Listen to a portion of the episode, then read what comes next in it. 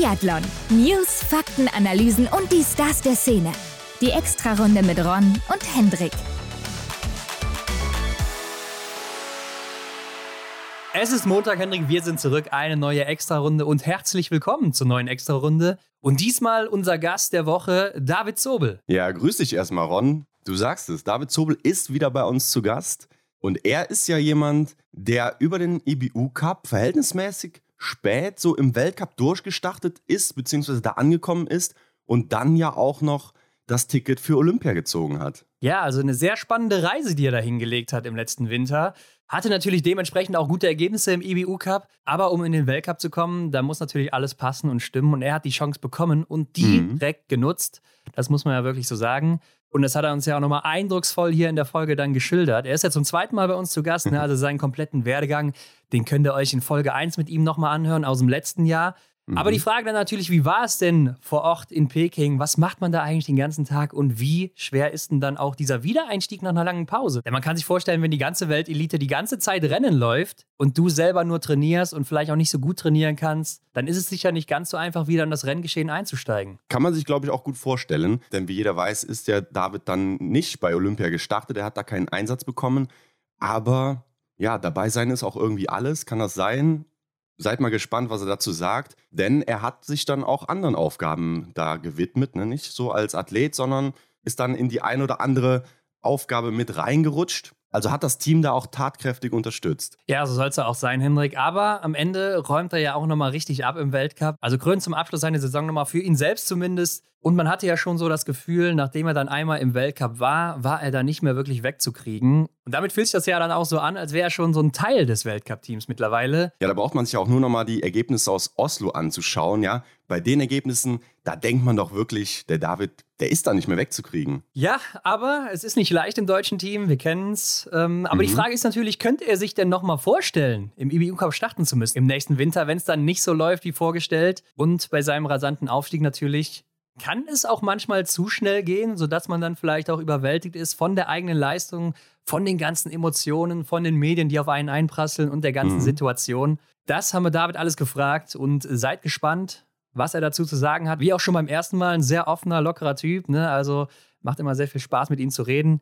Gilt natürlich für alle Gäste. Da hast du recht, ja. Und er ist nicht so bescheiden unterwegs wie der eine oder andere vielleicht, der sich so ein bisschen zurückhält, weil man weiß ja nie, was passiert, sondern er ist doch sehr offen und auch realistisch, wie ich finde. Seid gespannt, aber kommen wir doch zuerst mal zu den News der Woche. Frisch gewachst. Ja, und was haben wir auf dem Zettel? Die Sommer-WM, die steht ja Ende August auf dem Plan in Ruhpolding und da wurden jetzt die ersten Nationen bekannt gegeben. Ja, von ein paar haben wir ja schon gehört, ne? Aber es nimmt langsam Form an. Das Team aus Italien wird wohl dabei sein, sprich Dorothea Viera und Lukas Hofer, aber auch Lisa Vitozzi sind alle da am Start. Mhm. Ist definitiv natürlich schon mal eine Aufwertung im Vergleich zu den sonstigen Jahren, wo diese Nationen meistens gefehlt haben. Denn Schweden ist ja auch dabei, also ja. natürlich ein extrem starkes Team. Die Österreicherinnen und Österreicher anscheinend auch. Die Slowakei, also die Fialkovas sind dabei. Polen, die Schweiz, das wussten wir ja schon von Sandra Flunger, die mhm. hatten das schon geplant. Und Slowenien eben auch, dann natürlich mit dem neuen Trainer Rico Groß. Anna-Maria Lampic, ne, sehr interessant, sie dann wahrscheinlich hier mal zu sehen. Ja. Also gehe ich zumindest mal von aus. Und natürlich Jakov Fack. Also das Teilnehmerfeld sieht doch ziemlich gut aus bis hierhin und es werden auch noch einige andere Nationen erwartet. Also hört sich schon jetzt nach einer der besten Sommerweltmeisterschaften der letzten Jahrzehnte an. Ja, klingt so, wirklich. Und ähm, ich bin nur gespannt, ob es tatsächlich dann so ist, dass die große Besetzung dann auch tatsächlich aufläuft. Ähm, denn konkrete Namen wurden ja jetzt noch nicht so richtig genannt. Ne? Es wurden ja jetzt nur so ja. die Nationen bekannt gegeben und deren Teams, aber wer jetzt so dahinter steckt, das ist noch so eigentlich ja, sehr schwammig formuliert, denn ähm, war es nicht so, dass Italien auch eine andere Kadereinteilung hat? Ich habe vom Nationalkader gelesen, aber haben dann Lukas Hofer und Dorothea Viera zum Beispiel mit Lisa Vitozzi nicht noch einen anderen Status? Äh, Lukas Hofer und Dorothea Viera hatten ja so einen eigenen Status, aber mhm. ja gut, was, was soll das ja. genau heißen? Ne? Also, dass die beiden ja. vielleicht festgesetzt sind, der Rest ist offen so für das Weltcup-Team, mhm. aber wenn du jetzt äh, hier und da sechs oder ich weiß nicht, wie viele Startplätze sie haben, vielleicht nur fünf, ähm, Athleten oder Athletinnen nominieren darfst, dann hm. ja, sind die natürlich dabei, die großen Namen. Ne? Und dann hast du noch Tommaso Giacomel, ist auch kein schlechter so, der sich auch immer besser macht, so in den letzten Jahren. Die ganzen jungen Italienerinnen, die jetzt auch gerade nachrücken, vielleicht auch die Juniorinnen, die hier mal ein Ausrufezeichen setzen wollen. Also schon sehr interessant. Und ich kann mir vorstellen, zu deiner Frage am Anfang nochmal zurück, ähm, werden die top besetzt sein? Ich glaube schon, doch. Also ich denke, mhm. das wird so ein Highlight sein für die großen Athleten und Athletinnen die hier alle drauf schielen und ähm, gerade bei den Schwedinnen natürlich super interessant. Also die werten das Feld natürlich nochmal sehr stark auf, denn äh, da sind ja sechs, sieben, acht Damen, die da laufen könnten, die echt ein Top-Niveau haben und äh, im Weltcup alle unter die Top Ten oder sogar um einen Sieg teilweise laufen können. Mhm. Also ähm, das macht schon echt Spaß, das hier zu hören und äh, ich bin da recht gespannt, das dann zu sehen im Endeffekt. Ne? Ja, ich, ich merk's, du bist richtig euphorisch auf dieses Event.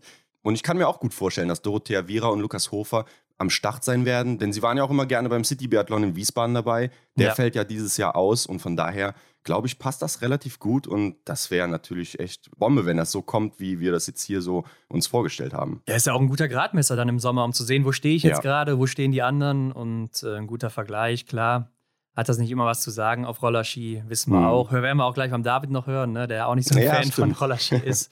Aber gut, sieht auf jeden Fall oder hört sich schon mal sehr gut an und ich bin mal gespannt, wer da noch dazu stößt.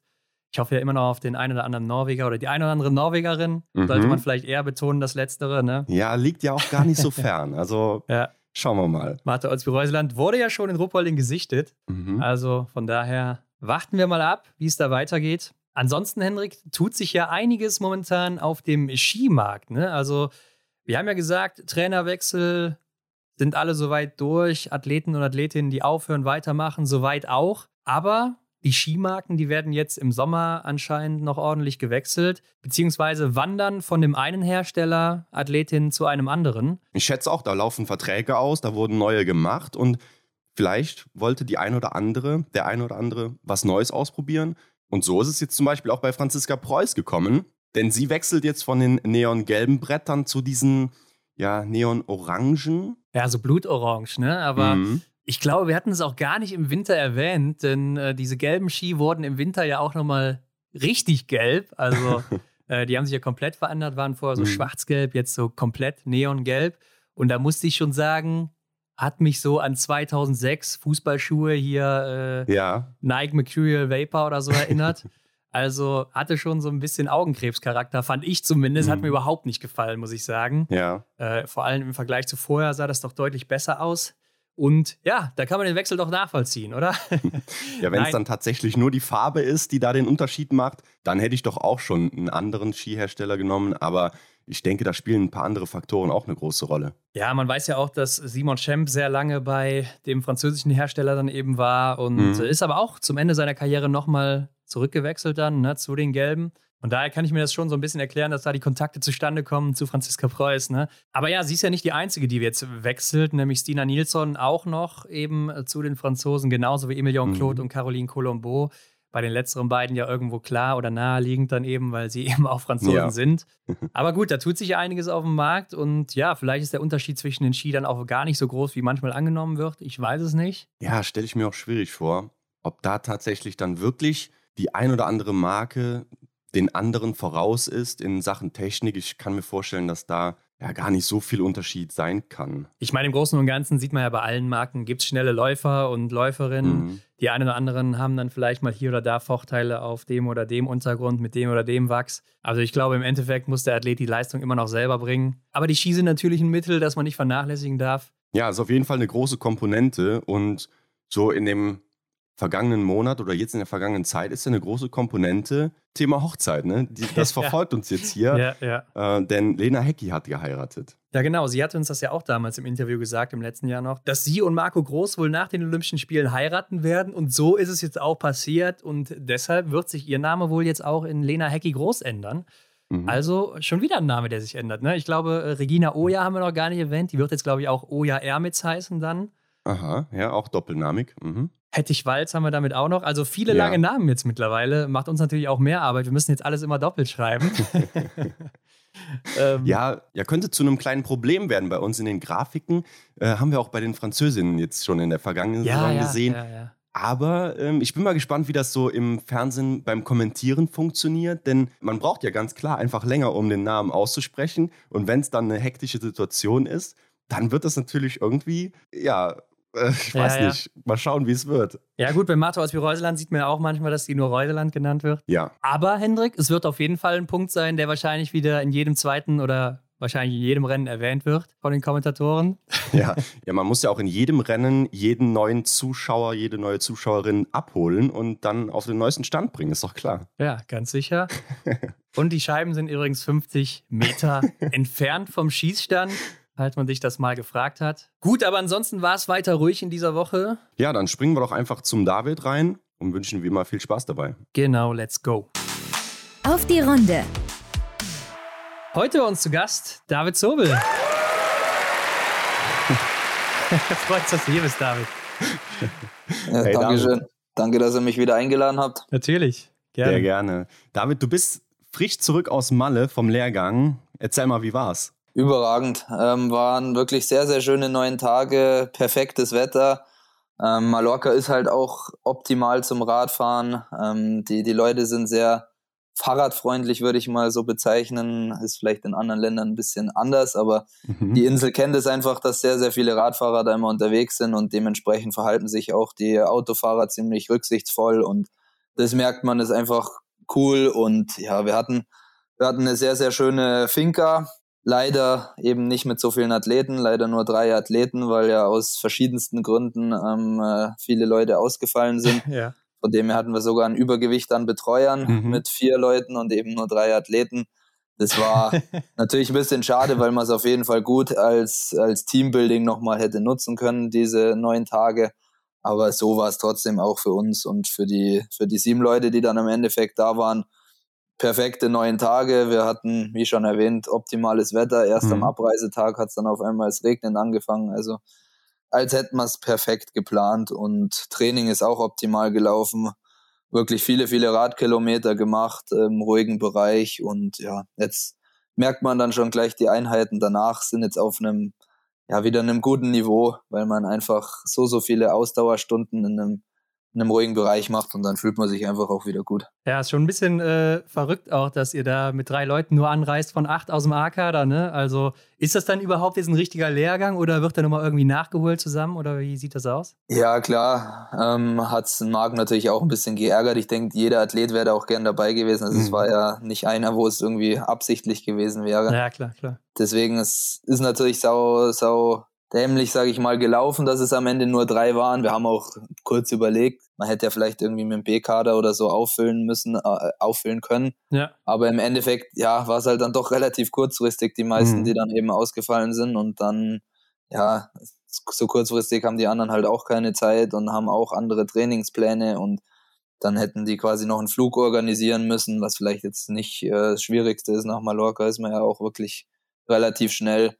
Aber ja, ich denke mal, wir haben es trotzdem das Beste draus gemacht, weil ähm, klar, für uns drei war es halt dann noch so umso intensiver. Man konnte sich noch mehr mit den Trainern auseinandersetzen, gerade jetzt auch mit, mit dem Uros. Es war wirklich cool, den kennenzulernen. Das ist halt mhm. halt schade für die anderen, aber die haben ja dann im nächsten Lehrgang die Chance. Und es war Top-Stimmung, hat Spaß gemacht. War ja gefühlt jeden Abend auch noch irgendwie ein schönes Fußballspiel, was man anschauen konnte, über ja. Relegation und äh, Euroleague-Finale und so. Es war, ja eigentlich war es wirklich ein perfekter Lehrgang für uns. War der mal ein Ballermann oder so? Haben wir natürlich auch kurz Teambuilding überlegt. Maßnahme. Äh, genau, Teambuilding-Maßnahme, aber wir waren ja quasi zu wenig dafür. Nee, wir waren in Manacor, das ist so eine Dreiviertelstunde weg vom Ballermann. Ähm, das war ein bisschen ja. okay. zu weit weg und ja, es war, war nicht auf dem Trainingsplan gestanden, aber wir haben schon auch mal ein Bierchen haben wir mal getrunken zum Fußball. Also es war jetzt nicht direkt Ballermann-Stimmung, aber unser Physio ist ja eh immer heiß dabei als DJ und äh, hat schön seine Box mit dabei gehabt und dann ist schon der ein oder andere Ballermann-Hit gelaufen. Ja gut, David, du warst ja schon mal bei uns, ne? Das heißt, wir wollen mit dir vor allen Dingen über deine letzte Saison natürlich reden. Und du hast ja davor den Winter im Weltcup beendet, ne? Mit deinem Weltcup-Debüt in Östersund. Und jetzt zum Start warst du dann erstmal im IBU-Cup wieder. Hattest du denn vorab schon mit dem Weltcup-Start vielleicht auch gerechnet? Klar, also wenn man am Ende einer Saison im Weltcup rausgeht, dann ist natürlich das Ziel in der nächsten Saison da wieder anzufangen, wo man aufgehört hat. Auf der anderen Seite war mir natürlich bewusst, dass in dem Moment in Östersund acht deutsche Herren gestartet sind und am Ende haben wir halt nur sechs Plätze. Mhm. Und dass natürlich viele dieses Ziel haben, ist mir auch bewusst gewesen. Im Endeffekt war ja das Quali-System dann wie folgt, dass ähm, sich über einen B-Kader eben noch zwei für den Lehrgang in Munio empfehlen konnten. Und da war das natürlich definitiv für mich ein Ziel. Auf der anderen Seite habe ich natürlich für mich persönlich auch ähm, das Ziel gesteckt, eine konstante Trainingsvorbereitung zu haben, um dann halt auch einen konstanten Winter zu kriegen und da keinen Leistungsabbruch im Winter zu kriegen. Und ja, von dem her waren die Lehrgänge natürlich wichtig ähm, fürs Training, aber ich wollte es jetzt nicht so extrem übertreiben. Und das war halt schon, ja, im Nachhinein kann man vielleicht sagen, war das nicht ganz so schlau geplant, dass man eben in jedem Lehrgang so ein bisschen diesen Quali-Charakter gehabt hat. Mhm. Dass man immer Druck hatte und meinte, okay, die Einheit oder die Einheit, äh, nach welcher wird jetzt bewertet, ob man nach Munio fliegen darf oder nicht. Mhm. Und da, ja, also würde ich mal so im Nachhinein behaupten, Lukas und ich, wir sind da ganz gut durchgekommen. Wir haben es halt relativ, ja, was heißt nicht gemütlich angehen lassen. Natürlich ist ein Lehrgang nie gemütlich, aber wir haben es halt am Ende nicht übertrieben.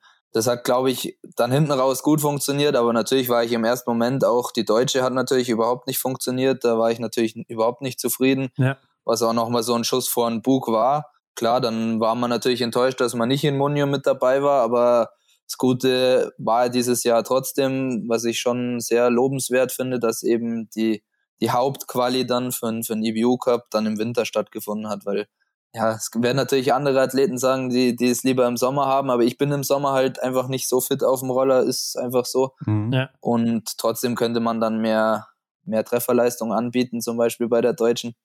Aber insgesamt ähm, war das dann schon einfach ordentlich, dass man dann halt im Winter eine Quali hat, weil am Ende laufen wir ja auch im Winter. Und da war das natürlich das Ziel im Weltcup zum Starten, hat am Anfang nicht funktioniert, aber ich habe mich, ähm, ja, da habe ich die Erfahrung gemacht, die letzten Jahre zu. Da habe ich schon viele Tiefschläge gehabt, dass man eben weiß, okay, deswegen ist es jetzt nicht vorbei, sondern jetzt mache ich trotzdem weiter mein Zeug, bleib dran und dann wenn ich meine Leistung zeige, dann ergibt sich die Chance und so war es im Endeffekt auch. Aber es hört sich ja schon so ein bisschen enttäuschend dann an, auch an der Stelle für dich. Klar, im ersten Moment, wenn man sich Ziele setzt, ähm, die schreibt man sich ja davor auch auf und anhand der Ziele will man ja auch gemessen werden und wenn die natürlich nicht klappen, es wäre komisch, wenn man dann nicht enttäuscht ist, weil dann äh, wäre es einem ja in dem Sinne quasi wurscht ähm, mhm. und dann kann man, braucht man sich auch keine Ziele stecken. Ja. Also klar war ich da im ersten Moment enttäuscht, aber jetzt nicht von Trainern oder sonstigem, sondern halt hauptsächlich von mir, weil ich wusste, okay, ich habe einfach an der Deutschen nicht, nicht mein Optimum rausgeholt. Und ja, auf der anderen Seite kann man von dem Moment dann auch natürlich wieder lernen und dann das als Schuss vor den Bug sehen und dann hat es ja wirklich, wirklich sehr gut funktioniert ab da. Mhm. Ja. Und manchmal braucht es genau. Wäre natürlich optimal, wenn es das nicht immer braucht, aber Genau, das sehen wir dann nächstes Jahr. Ja, ja und wenn wir uns dann deinen Einstieg in die IBU Cup-Saison anschauen, ging es ja wirklich gut los. Ne? In Idre zweimal auf Platz 5 aus drei Rennen dann. Ja, wie hast du das selber gesehen? Gut, erstmal kam dann natürlich die, die Qualifikation in äh, Obertiljach, mhm. die dann schon spannend ist, weil im Endeffekt klar, man weiß, man hat es drauf, aber man muss auch sehen, es, es waren, ich hätte schon gesagt, bestimmt 10, 12 Herren noch da, die absolut konkurrenzfähig sind die an, an zwei guten Tagen da voll mitmischen können. Und es waren halt am Ende nur zwei Tage. Also kannst du da jetzt nicht groß ein Rennen ins Sand setzen und dann mhm, sagen, ja, dann mache ich es im zweiten, sondern da musst du an beiden Rennen wirklich liefern. Und das ist schon ein hoher Druck. Auf der anderen Seite, der Druck wird im Weltcup oder so nicht geringer. Von dem her ist es eine perfekte Übung. Und ja, da ging es ja dann los mit äh, gleich einem 100%-Sprint. Da habe ich jetzt in meiner Karriere noch nicht so viele von hingelegt. Von dem her wusste ich, okay, geil, das war wirklich gut, ich fühle mich läuferisch gut. Der zweite Sprint war dann auch in Ordnung und dann ging es eben ab nach Idre und dann war quasi schon mal so der erste Megadruck ähm, weg, weil man hatte, okay, pff, wenn ich jetzt komplett wieder raus bin und wieder Deutschland-Pokal laufe, das ist, das wäre dann nochmal, da wäre man nochmal bei einer richtig herben Enttäuschung gewesen. Mhm. Ja. Von dem her, das hat alles funktioniert. Ähm, und ab dann, ja, wusste ich, okay, äh, mit, wenn ich 100% schieße, läuferisch passt, so mache ich genau weiter. Ist natürlich dann immer international erstmal nochmal interessant, weil du nicht weißt, wie, wie stehe ich jetzt gerade im Vergleich zu den Norwegern, den Franzosen. Ja, dann haben wir ja mit dem Hannes und mit dem Lukas, ich glaube, die waren gleich im ersten Rennen auf dem Podium. Ja. Und da habe ich gemerkt, okay, wenn die da hinlaufen, mit dem Lukas war ich bei der Quali fast gleichwertig, dann passt es. Dann haben wir gut trainiert dieses Jahr. dann mache ich jetzt einfach mein Zeug und dann funktioniert es. Ähm, dass es am Ende dann wirklich so gut gelaufen ist, hängt einfach damit zusammen, dass ich ähm, ja meine Schießquote definitiv gesteigert habe und konstant da das abrufen konnte, was ich das ganze Jahr trainiert habe. Und da war ich halt einfach nur happy, dass das schon in Idre so gut funktioniert hat und dann, klar, ein Wochenende kann man immer mal gut schießen. Dann kam ja Schuhschön, dann hat es da wieder wirklich gut funktioniert mit vielleicht einzelnen Ausnahmen wie dem, äh, dem Massenstart. Aber insgesamt habe ich einfach gespürt, okay, ich bin konkurrenzfähig und dann macht Biathlon einfach unfassbar Spaß, muss man schon so sagen. Ja, du hast es mhm. schon ganz gut zusammengefasst und ich fand, das war auch eine ziemlich interessante Konstellation hier, denn Johannes Kühn, der ist ja zweimal direkt vor dir gelandet in den Rennen hier, wo du zweimal Fünfter warst und im Verfolger sogar gleiche Fehleranzahl und ihr wart ja ziemlich nah beieinander und der holt ja dann zwei Wochen später in Hochfilzen diesen Sprintsieg und das war doch eigentlich schon ein ganz guter Indikator, dass du auch so im Weltcup dann mithalten könntest, oder? Ja, klar. Also es war einfach in dem Sinne cool zum Sehen, weil, weil man mit Hannes noch nicht so viele Wettkämpfe gelaufen ist. Früher mal, aber das ist auch schon ein paar Jahre her. Ja. Und läuferisch ist Hannes halt einfach wirklich auf einem Top-Niveau. Und wenn man dann merkt, okay, da kann, es tut zwar unfassbar weh, aber ich kann auch wirklich gut mitlaufen, das gibt natürlich schon ein gutes Gefühl. Ganz ehrlich, dass, wenn der Hannes gut trifft, das wussten wir alle, dass er dann auch im Weltcup da ganz vorne mit reinmarschieren kann. Und ähm, das habe ich mir in dem Fall im Moment nicht selber gedacht, okay, ich hätte da jetzt auch einen Sieg holen können, aber man weiß zumindest, okay, wenn ich da jetzt eine ähnliche Leistung gebracht hätte, dann wäre auf jeden Fall auch Top 15 drin. Ja. Und das ist ja am Ende wirklich über, über längere Zeit einfach immer das Ziel im Weltcup, die Top 15 zu bringen, um dann halt auch irgendwann hoffentlich mal einen Ausrutscher nach oben zu haben und dann wirklich mal auf dem Podium zu stehen. Und von dem her haben wir uns natürlich alle für den Hannes da gefreut. Das war natürlich auch nicht komplett erwartet, muss man natürlich sagen. Mhm. Aber vielleicht war das eben genau auch mal der richtige Schritt für ihn davor, eben nicht im Weltcup zum Starten, sondern im IBU Cup. Vielleicht war das für ihn der, der sogenannte Schuss für ein Bug, wie es für mich die Deutsche war. Und dann, ja, dann kriegt man halt nochmal den Ehrgeiz, dann hat man gute Ergebnisse im IBU Cup, was natürlich nicht geschenkt ist, aber deutlich einfacher ist als im Weltcup, muss man auch ehrlich sein. Mhm. Und dann hast du halt das gute Gefühl mit, ne, mit Podestplatzierungen wie der Hannes und dann kannst du im Weltcup eben auch aufgehen. Aber klar war das dann natürlich für den Lukas und mich und auch für die anderen ein gutes Zeichen, dass es funktioniert. Aber das muss man ja jetzt wirklich sagen, ist bestimmt seit vier Jahren im EBU Cup so diejenigen, die da vorne mitlaufen, können auch einfach im Weltcup ähm, temporär, aber auch äh, konstant mitlaufen. Also es war ja mit Chaklar, mit Dale, Lagreit, die haben ja alle so angefangen, Podestplatzierungen im Ibo Cup und dann eben auch im Weltcup. Ja, ich finde, wenn man so deine Zahlen dann betrachtet, gerade in den Rennen von Schüschön, wo du dann nochmal Fünfter, Vierter und Sechster geworden bist, äh, da warst du ja dann auch läuferisch äh, unter den Besten. Merkst du das denn dann auch im Vergleich zu den Jahren zuvor, wenn es dann einfach läuft auf der Strecke? Definitiv, weil man halt auch deutlich mehr Spielraum am Schießstand hat. Und das hat sich wahrscheinlich auch am Ende für mich wirklich ausgezahlt, weil du kommst halt einfach an den Schießstand, denkst dir, okay, es war eine zügige Runde, aber konditionell, es passt. Äh, mhm. Du musstest jetzt nicht übermäßig investieren. Und dann hast du halt einfach die, diesen kleinen, frische Gedanken noch im Kopf, um dich zusammenzureißen, um dein Mentaltraining, was du dir die ganze Zeit angeeignet hast, dann auch umzusetzen und eben nicht, du kommst an den Schießstand, denkst dir, ach du Scheiße, komplett Sauerstoffschuld, äh, zack, bumm, Fehler geschossen und du weißt irgendwie gar nicht so richtig, wie es passiert ist. Und das macht definitiv einen Unterschied. Und das habe ich am Anfang auch äh, davon profitiert, dass ich einfach läuferisch gut drauf war. Und ja, wie du schon sagst, also diese ganzen Platzierungen, ich war dann, glaube ich, sechsmal am Stück in den Top 6. Mhm. Das war, hat natürlich schon richtig Spaß gemacht. Auch diese Massenstarts und die Supersprints wenn man da halt mit den ganzen Norwegern und mit den anderen Deutschen und Franzosen da, da mitfetzen kann, das hat schon wirklich Gaudi gemacht. Also mhm. das hat sehr viel Spaß gemacht. Ja, kann man sich, glaube ich, gut vorstellen, wenn es dann funktioniert. Du hast ja auch gesagt, dass ähm, das Ganze dann schon ein guter Indikator war, dass die Vorbereitung gut gelaufen ist. Hast du das denn schon da auch gemerkt, dass du so mithalten kannst? Ja, genau. Also das ist, äh, Skandinavien ist immer so ein bisschen der erste, ja, Gradmesser ähm, ob, die, ob die Vorbereitung, ob der Sommer gut gelaufen ist. Und wenn man da läuferisch wirklich schon gut dabei ist, dann weiß man, okay, es hat mhm. funktioniert, mhm. weil im Endeffekt wird man dann von Rennen zu Rennen noch besser, weil jedes Rennen ist ja gleichzeitig auch ein Training, ein Maximaltraining. Du gehst an dein Limit und äh, spürst deinen Körper wieder und weißt, okay, da können wir auch noch mal einen Ticken drüber gehen. Und ja, das hilft dann extrem. Also da klar ist dann wieder eine Woche dazwischen bis zum nächsten EBU Cup. Das ist dann immer noch mal so und dann sind wir wieder ja in Zentraleuropa und nicht mehr in Skandinavien. Das ist immer noch mal ein bisschen was anderes, aber ja, wir waren konkurrenzfähig und die Ski haben halt auch funktioniert. Das ist auch immer so am Anfang der Saison immer so ein kleiner Ungewissheitsfaktor, ob vielleicht irgendeine andere Nation irgendwie was Neues entwickelt hat und man da nicht so hinterherkommt. Und ja, dann weiß man einfach, okay, es passt. Und ja, gerade die Schießquote hat mir halt wirklich ähm, sehr, sehr positive Gefühle ähm, geschickt. Ja. ja, und ich glaube auch das nächste Rennen, ne, dann in Obertiljach mit deinem ersten Saisonsieg hier und dein drittes Podest überhaupt im IBU Cup.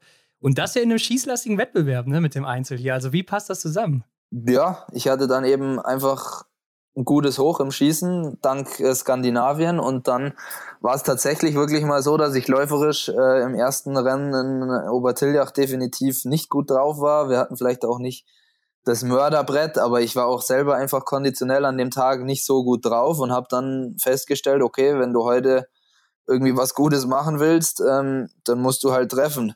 Und ähm, ja, durch die letzten Rennen davor wusste ich, okay, Top 6, wenn du gut schießt, dann ist es drin.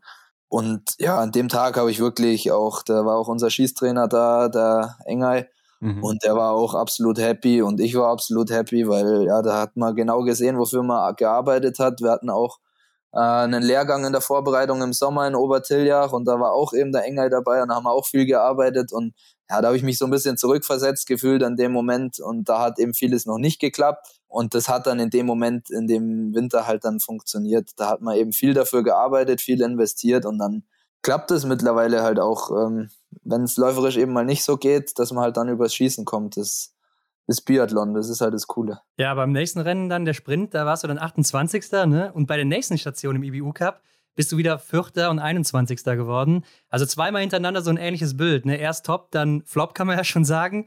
ähm, wie gehst du so damit um, dass du einmal so dieses Hochgefühl hast und dann ein, zwei Tage später schon wieder so geerdet wirst? Ja, da habe ich jetzt Gott sei Dank die Erfahrungen in den letzten Jahren gemacht, wo auch äh, mal wirklich ein Tief eine ganze Saison gedauert hat dass ich mich davon nicht mehr rausbringen lasse. Also das wird sich ja später in der Saison dann auch nochmal wiederholen, wie in Ottepe. Ja. Mhm. Und da darfst du halt einfach den Sand nicht in den Kopf stecken, den Kopf nicht in den Sand stecken, so rum. Beides besser ähm, nicht machen, ja. genau. Ja, das, da darf man sich nicht rausbringen lassen und im Endeffekt, jeder andere Athlet will ja auch da vorne rein und das sind halt im EBU Cup bestimmt sagen wir mal, 30 Leute, die das Niveau dafür haben. Und warum bist du jetzt in dem Moment vorne? Weil halt viele andere ihr Niveau in dem Moment eben nicht abrufen konnten. Und wenn dann alle auf einmal dieses Niveau abrufen können, dann, ja, dann wird's halt schwieriger, wenn du dann einen Fehler zu viel schießt. Von dem her, klar ärgert einen das, aber da muss man dann auch klipp und klar sagen, okay, hockt man sich nach dem Rennen hin, was ist heute falsch gelaufen? Schießzeit, äh, Trefferquote, Laufen, wo habe ich die Fehler gemacht? Das am besten vielleicht mit dem Trainer absprechen und dann ist es aber im Biathlon halt auch so, dass dann gleich das nächste Wochenende das nächste Rennen ist und äh, vielleicht sogar gleich am nächsten Tag. Das heißt, dann muss auch irgendwann ein Haken dahinter und dann muss man halt am nächsten Tag das versuchen, besser zu machen. Das ist mhm. natürlich immer alles einfach gesagt, mhm. aber wie, wie ich jetzt eben schon beschrieben habe, da habe ich viele Erfahrungen schon sammeln dürfen.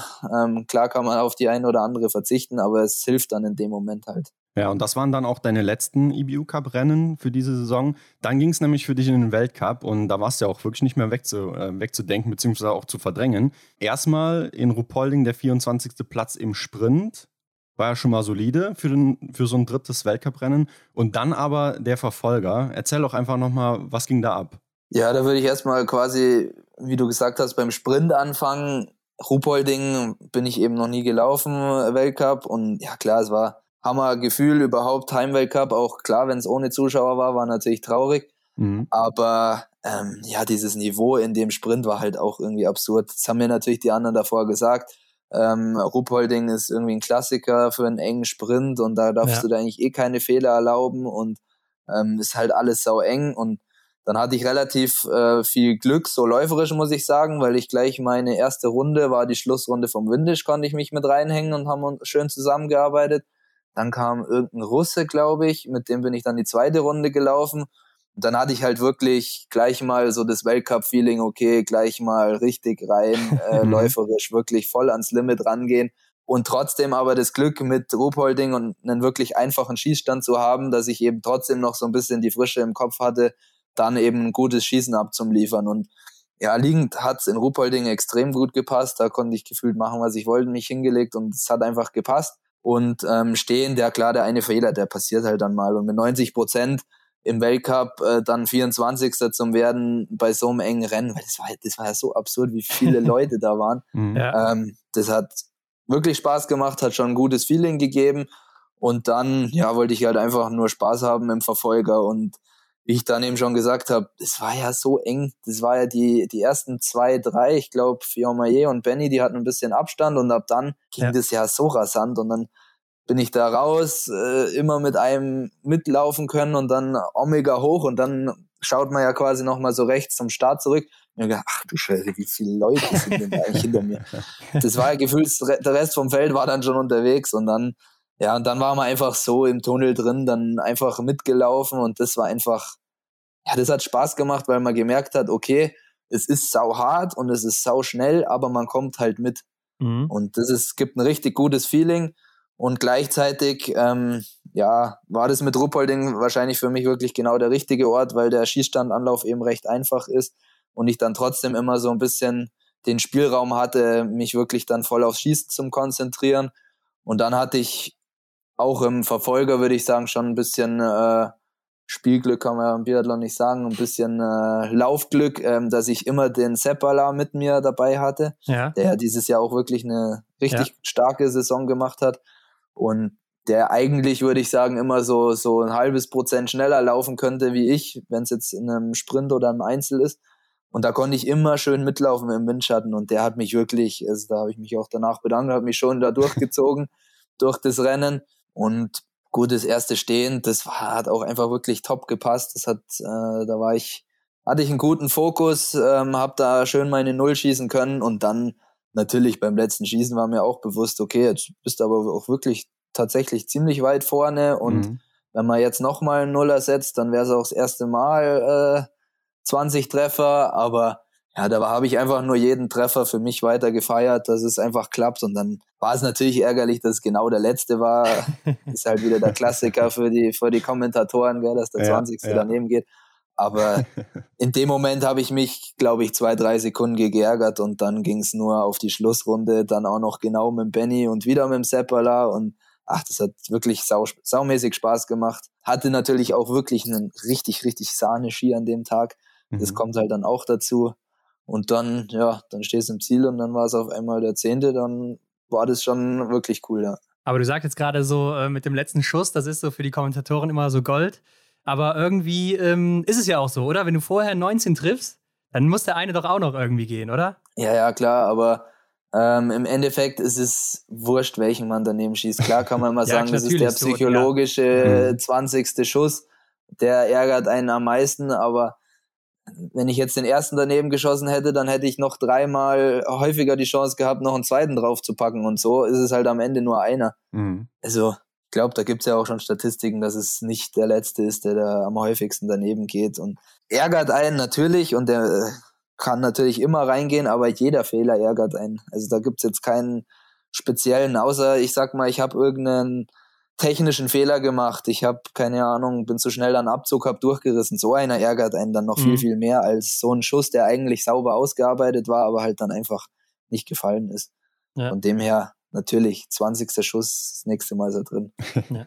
Aber du warst natürlich dann auch viel in den Fernsehbildern zu sehen in dem Rennen und man konnte auch sehen, du wolltest auf der letzten Runde noch ein bisschen was rausholen, ne? Ja, tatsächlich, da kommt halt dann auf einmal das hoch. Gell? Also das ähm, erst äh, an Seppala und an, an Benny noch rangelaufen. Dann habe ich mir gedacht, okay, wenn ich da jetzt irgendwie beim Benny dranbleiben kann, dann passt es schon. Aber mir war natürlich auch bewusst, okay, wenn der jetzt bei mir hinten ist, dann ist das Rennen wahrscheinlich mit ein paar Strafrunden gelaufen. Das heißt, die hat er wahrscheinlich auch gespürt in den Beinen.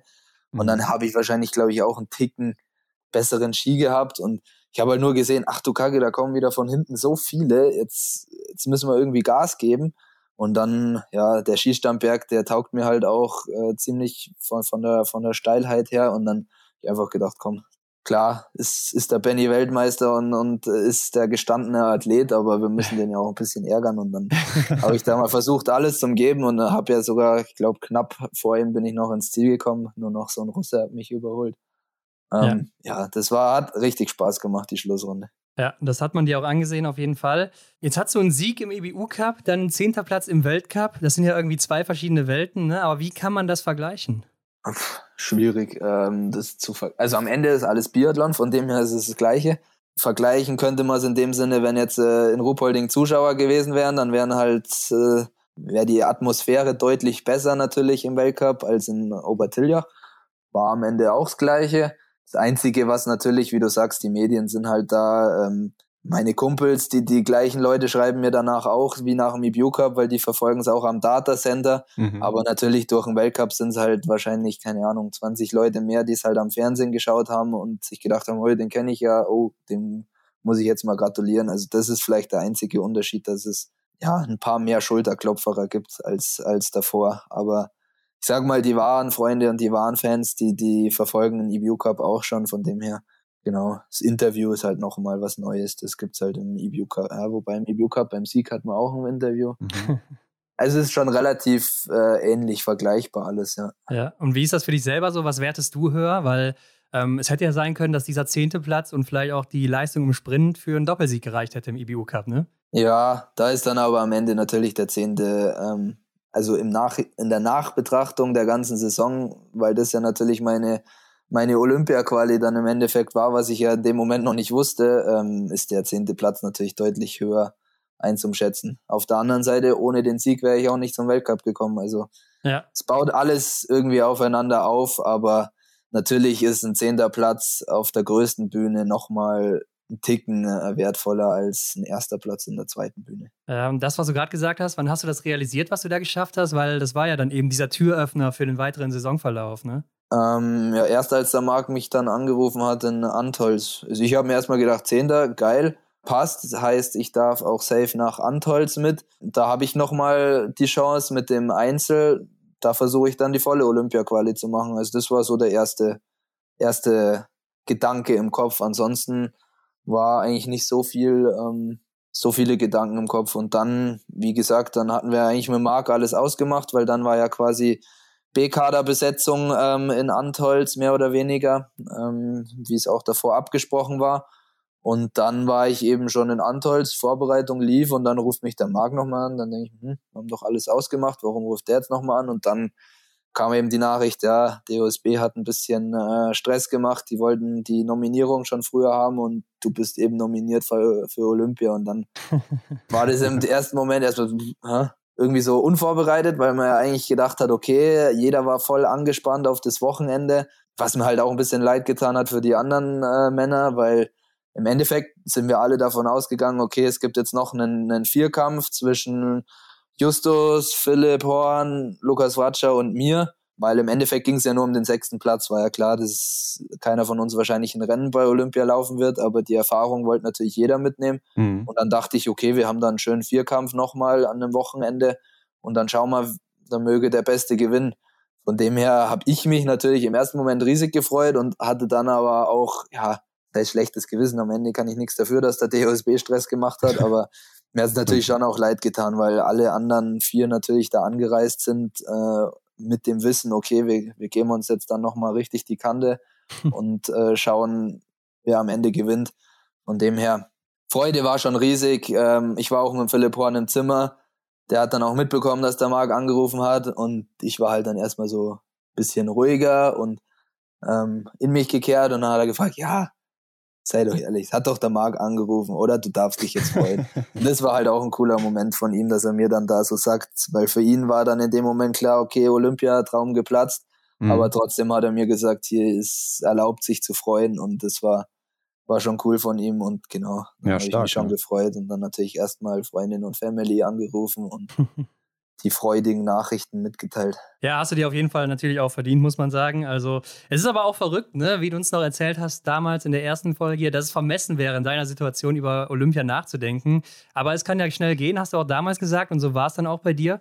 Aber wie schnell ändern sich denn dann die Pläne? Weil ich denke mal, vorab hast du vielleicht andere Pläne, wie es nach Antolz weitergeht? Ja, genau. Also ich hatte eigentlich, ja gut, vor Antolz war dann schon klar mit dem zehnten Platz. Jetzt möchte ich auch die volle Olympianorm klar machen und dann möchte ich nach Peking. Also da in dem Moment war okay, der ja. Plan dann schon klar. Man hatte natürlich mhm. im Hinterkopf, wenn das jetzt nicht klappt, steht ein anderes Highlight mit der Heim-EM an. Also das wäre jetzt nicht viel minder schlechter gewesen, muss man natürlich auch sagen, weil ich wusste, okay, ich habe eine ja, gute Form und ja. da kann man eventuell um Medaillen mitlaufen, was bei einer EM oder Heim-EM sogar vielleicht eventuell mit Zuschauern, was ja dann am Ende auch mit Zuschauern stattgefunden hat, ist auch ein Highlight.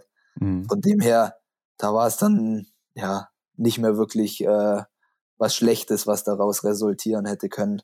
Aber in dem Moment, klar, äh, war dann der Plan, dass ich schon bei Olympia mit dabei sein will. Ja, und nach deinem zehnten Platz dann eben ne, und der Verkündung, dass du dann eben bei Olympia dabei sein wirst, wie bist du denn dann in das Rennen in Antolz reingestartet? So? Also, wie hast du den Einzel bestritten? Ja, ähm, Einzel im Weltcup ist äh, was Spezielles, was ja der Justus auch schon mehrfach, glaube ich, mal gesagt hat. Und Erik und ja, alle Sportler sagen das im Endeffekt. Dann war ja auch noch die Geschichte, dass, dass die arrivierten Leute nicht da waren, dass es der B-Kader war. Das heißt, ich habe auch noch Startgruppe 1 bekommen, auch noch Startnummer 1. Stimmt, ähm, ja, Das stimmt. war alles ein bisschen viel, muss ich ehrlicherweise sagen. Also es war. Ja, du wirst ja dann angesprochen, ne, vom Stadionsprecher und so weiter. Genau, ja. das, also das ist ja okay. Ich hatte auch schon die 1 im EBU Cup, das machen die auch. Aber es war halt einem bewusst, okay, wenn ich die 1 habe, da bist du auf der Strecke die ganze Zeit voll mit der Kamera drauf. Jeder schaut dir zu, wirklich. Ja äh, plus diese Nominierung vor, zum, zu Olympia. Jetzt schauen noch mal mehr Leute zu. Jeder weiß irgendwie gerade Bescheid. Dann kam das ja kurz davor, die Nominierung. Das heißt, es kamen noch die ganzen Gratulationen rein und man hat natürlich auch irgendwie jedem antworten wollen und jedem quasi bedanken für, für die Hilfe auf dem Weg, weil es gibt ja auch wirklich viele Leute, die, die hinter so einer Olympia-Quali stehen. Die darf man ja auch nicht vergessen und den will man dann auch irgendwie gerecht werden. Auf der anderen Seite willst du natürlich auch so ein, so ein Einzel, es war auch mein erster Weltcup-Einzel, willst du ja auch genießen und da mhm. deine bestmögliche Leistung bringen. Mhm. Das war in dem Moment einfach alles ein bisschen viel. Das hat man auch, denke ich, gemerkt. Ich, ich wollte da natürlich einen vollen Fokus auf das Rennen haben, habe das am Anfang definitiv nicht hinbekommen. Was mich trotzdem am Ende in dem Rennen gefreut hat, dass ich nach 2-2 trotzdem die Kurve noch bekommen habe und hinten raus 0-0 geschossen habe. Das hat mir wieder gezeigt, okay, selbst wenn ich mal in einem Rennen halt am Anfang noch nicht so ganz da bin, ich, ich krieg den Turnaround hin. Das war schön zum Sehen und dann war der Einzel sonst halt einfach nur unfassbar hart. Das war einfach nur eine Machtdemonstration von den Norwegern, die da schön vom Passo Lavazze kamen und alle schön im Höhentraining waren und wir gerade frisch aus Ruhpolding. Mhm. Es war, also das war echt heftig da zum Sehen. Ich glaube, das sind gefühlt, gefühlt alle sechs Norweger sind mal an mir vorbeigelaufen und alle mit einem Tempo, wo ich mir gedacht, da haben wir noch ein bisschen was zu tun, dass wir da irgendwann mitlaufen können. Also das war eine Lehrstunde. Die gab es aber dann auch nochmal in der Staffel, ne? Und das war ja deine erste Weltcup-Staffel. Und Roman Rees, hat uns letzte Woche schon erzählt, das war sehr, sehr besonders für ihn. Aber wie war es für dich? Ja, also am Anfang hat es ja geheißen, dass quasi die, der ganze B-Kader die Staffel läuft und da hatten wir halt schon richtig Bock drauf quasi mit Justus, Lukas, Philipp und, und mir. Und das wäre halt ein absolutes Highlight für uns gewesen, quasi so alle Oberhofer Trainingsgruppe. Wir, wir sehen uns täglich und das wäre schon sehr, sehr coole Erfahrung für uns gewesen. Hat mir dann auch unfassbar leid getan, dass eben der Justus dann krank geworden ist. Das, ja, wünscht man nie einem und war in dem Moment natürlich doppelt schade dann trotzdem äh, top natürlich vom Roman, der eigentlich das gar nicht laufen wollte, also nicht eingeplant war, dann zum sagen, okay, er macht trotzdem mit. Und dann waren wir ja trotzdem immer noch drei aus Oberhof, die quasi immer zusammen trainieren. Und dann war das, ja, in Antolz bei bestem Wetter, klar, leider ohne Fans, aber die Stimmung hat trotzdem irgendwie gekribbelt, auch wenn keine Leute da waren. Und es hat, ja, Roman hat dann gut vorgelegt. Philipp wahrscheinlich mit einem seiner besten Rennen in der Saison, wo er einfach ja. wieder zeigt, äh, dass er halt auch in Weltcup gehört und, mhm. und das Zeug dazu hat. Ähm, und dann ja, stehe ich da in dem Startgarten und denke mir so, ui, ist aber eine nette Gruppe, die hier so steht. Loginov, äh, Detieu, Bö, das könnte spannend werden. Und dann ging es einfach mhm. nur los und da irgendwie mit und hat, ja, hat dann nur noch Spaß gemacht. Hat, gut, letzte Runde bin ich natürlich auch ein bisschen blau gegangen, da hat es auch massiv wehgetan. Aber insgesamt hat einfach die Freude überwiegt und ja, wir haben dann halt alle wirklich äh, sehr, sehr gute Trefferleistungen hingelegt. Ansonsten wäre es nicht möglich gewesen. Und dann am Ende vielleicht auch ein bisschen äh, Glück gehabt, dass die Franzosen quasi auch nicht Bestbesetzung hatten und dann halt der Perot da doch ein bisschen böse eingegangen mhm. ist. Aber trotzdem haben wir, würde ich sagen, haben wir uns das Podium da irgendwie verdient und das war ja, erstes, erste Weltcup-Staffel und dann gleich aufs Podium. Und wenn man sieht, wie häufig äh, der DSV im Moment bei den Männern auf dem Podium ist, ist halt mittlerweile echt ein Kampf mit, gut, Russland jetzt wahrscheinlich die nächsten Jahre eher nicht mehr leider. Selbst verschuldet natürlich. Ähm, aber dann ist es halt immer Russland, Norwegen, Frankreich gewesen und dann, ja, mit uns als Viertem sind es halt immer vier Nationen gewesen und mit nur drei Plätzen. Und dass wir dann genau da einen von erwischen konnten, war, hat unfassbar Spaß gemacht. Ja, muss man auch als Zuschauer sagen. Ne? Also es hat richtig Bock gemacht, euch da äh, laufen zu sehen. Und du hast ja gesagt, es war definitiv keine leichte Aufgabe für dich, da neben den ganzen Hochkarätern. Was hast du denn da gedacht, als du äh, ja dann erfahren hast? Gegen die Leute muss ich ran. Ja, liest mal die Startliste durch und denkt sich, na, Prost Mahlzeit, das wird aber ein Festmorgen. ähm, ja, im ersten Moment natürlich Kacke, oh, das wird viel zu hart, das kann ich gar nicht schaffen. Und dann im nächsten Moment, warum eigentlich nicht?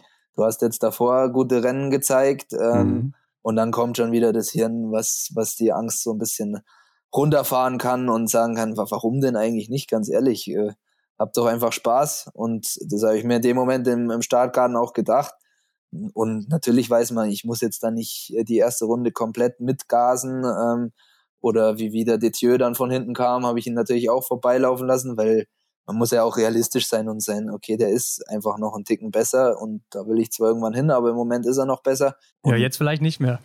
ja, genau. Äh, und ja, dann überwiegt äh, schon die Freude darauf, mit den besten Leuten sich messen zu dürfen, als dass man da Angst hat. Ja, aber du hast es richtig gut gemacht. Ne? Also liegend richtig stark, erstmal mit fünf Treffern da weg und auch noch als erster raus von Loginov und Detieu, die da mit dir unterwegs waren. Aber ja. dann stehend kamen ja dann die zwei Nachlader dazu und dann die Situation, wo auf einmal Alexander Loginov wieder aufholt und neben dir steht. Und das bekommst du doch auch mit dann, oder? Normalerweise immer. Das ist auch so ein bisschen mein Problem, äh, dass ich wirklich extrem viel mitbekomme am Schießstand, wobei ich mittlerweile das halt mitbekomme und realisiere, aber mich davon nicht beeinflussen lasse. Aber in dem Fall muss ich wirklich sagen, an dem Tag, das war alles so neu und so frisch und ich war eh schon überfordert mit der ganzen Situation so ein bisschen. Da habe ich nicht mitbekommen, dass der kam. Also das war, war top in dem Moment. Da war ich komplett bei mir.